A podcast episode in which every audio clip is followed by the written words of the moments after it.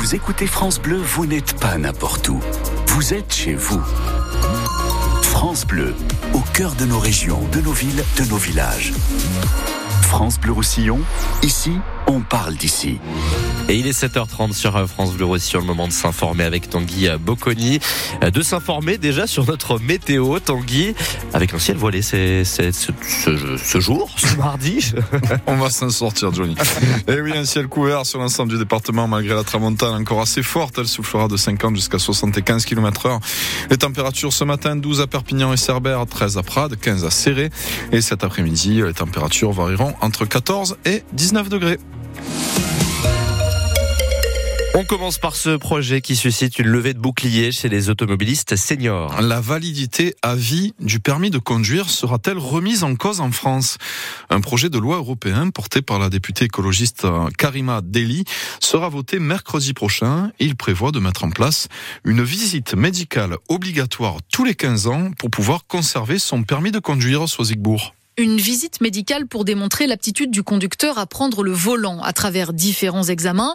La vue, l'ouïe et les réflexes. Plusieurs de nos voisins le font déjà. Les Pays-Bas, par exemple, demandent aux plus de 75 ans de se faire contrôler tous les 5 ans, quand l'Italie, elle, exige que ce soit le cas des 50 ans. Chez nous, en France, l'obligation existe, mais uniquement pour certaines professions, les chauffeurs de taxi, de bus ou de poids lourds. Là, la mesure serait étendue à tout le monde, avec pour objectif de lutter contre les accidents qui ont fait plus de 20 000 morts en 2022 sur les routes européennes et de viser zéro personne tuée à l'horizon 2050. Mais le texte est loin de faire l'unanimité. Les associations, dont 40 millions d'automobilistes, dénoncent la remise en question d'un principe fondamental, indispensable au quotidien.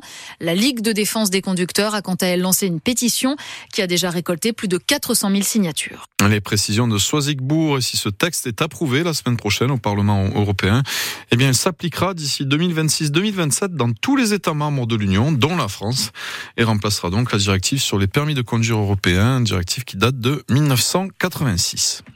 Il aura marqué la chronique économique des Pyrénées-Orientales. Francis Gendre est mort dimanche à l'âge de 72 ans. Adjoint au maire de Perpignan entre 1995 et 2001, ce grand acteur du secteur de l'immobilier est à l'origine de la construction de nombreuses résidences dans le département. On lui doit également le centre commercial Carré d'Or à Perpignan. Passionné d'automobile, Francis Gendre était également le gérant du grand circuit du Roussillon à Rivesaltes. Ses obsèques se dérouleront en la cathédrale de Perpignan ce jeudi à 14h30.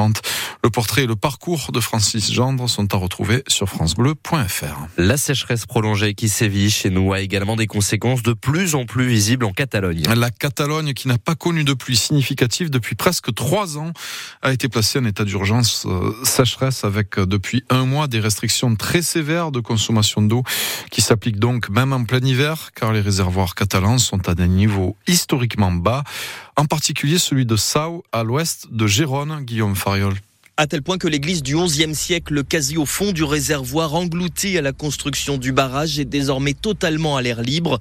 Anna se promène sur la terre craquelée, le visage atterré. L'eau montait jusqu'en haut de l'église avant. À certaines époques, on ne voyait que la croix au sommet. Tout était sous l'eau. Et maintenant, il n'y a même plus de bateau, ni rien d'autre.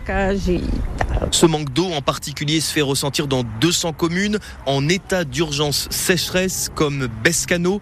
Interdiction d'y consommer plus de 200 litres par personne et par jour. Aucun arrosage superflu. J'ai jeté mes fleurs et je les ai remplacées par des cactus. Comme ça, je ne les arrose qu'une fois par mois. La sécheresse fait maintenant partie du quotidien de Carmen. J'ai mis un bac dans ma douche pour récupérer l'eau qui coule avant qu'elle soit chaude. Je m'en sers ensuite pour tirer la chasse ou pour tout ce qui demande de l'eau à la maison.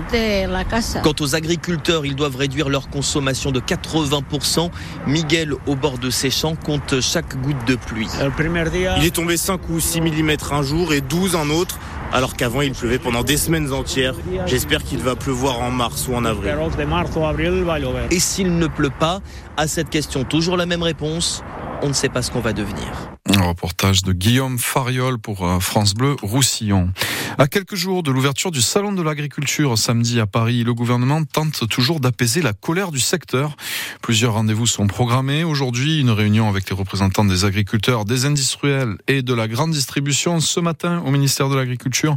Ensuite, c'est la FNSEA et les jeunes agriculteurs qui ont également rendez-vous avec Emmanuel Macron cet après-midi avant une conférence de presse de Gabriel Attal demain où des annonces autour d'une future loi agricole sont attendues.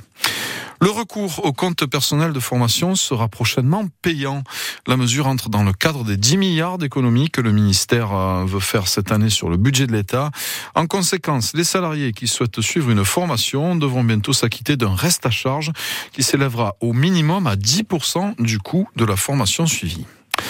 Dans le Gard, une enquête préliminaire est ouverte pour apologie du terrorisme à l'encontre d'un imam tunisien de Bagnols-sur-Cèze. Il est accusé d'appel à la haine lors d'une prêche. Le ministre de l'Intérieur a demandé hier le retrait du titre de séjour de Mahmoud Majoubi en vue de son expulsion du territoire national. L'imam, lui, bien qu'ayant qualifié le drapeau tricolore de satanique, se défend de toute haine anti-française et évoque un simple lapsus. On passe au sport et au dragon, déjà sanctionné par les arbitres en ce tout début de saison. Suite au carton rouge reçu lors de la victoire à domicile obtenue face à Warrington samedi. Mike McIlroom risque désormais entre 4 et 6 semaines de suspension. Paul Seguier, lui, a été sanctionné de deux matchs suite à un contact à la tête durant la partie.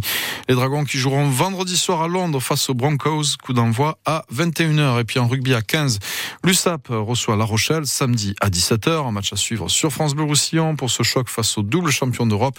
L'USAP sera privé de Faso, le troisième ligne sorti sur blessure samedi à Paris. Touché aux ischios, il sera absent pour au moins trois semaines. Solo Tulagi, lui, ne sait pas encore s'il sera retenu par le staff du 15 de France pour la prochaine rencontre des Bleus face à l'Italie.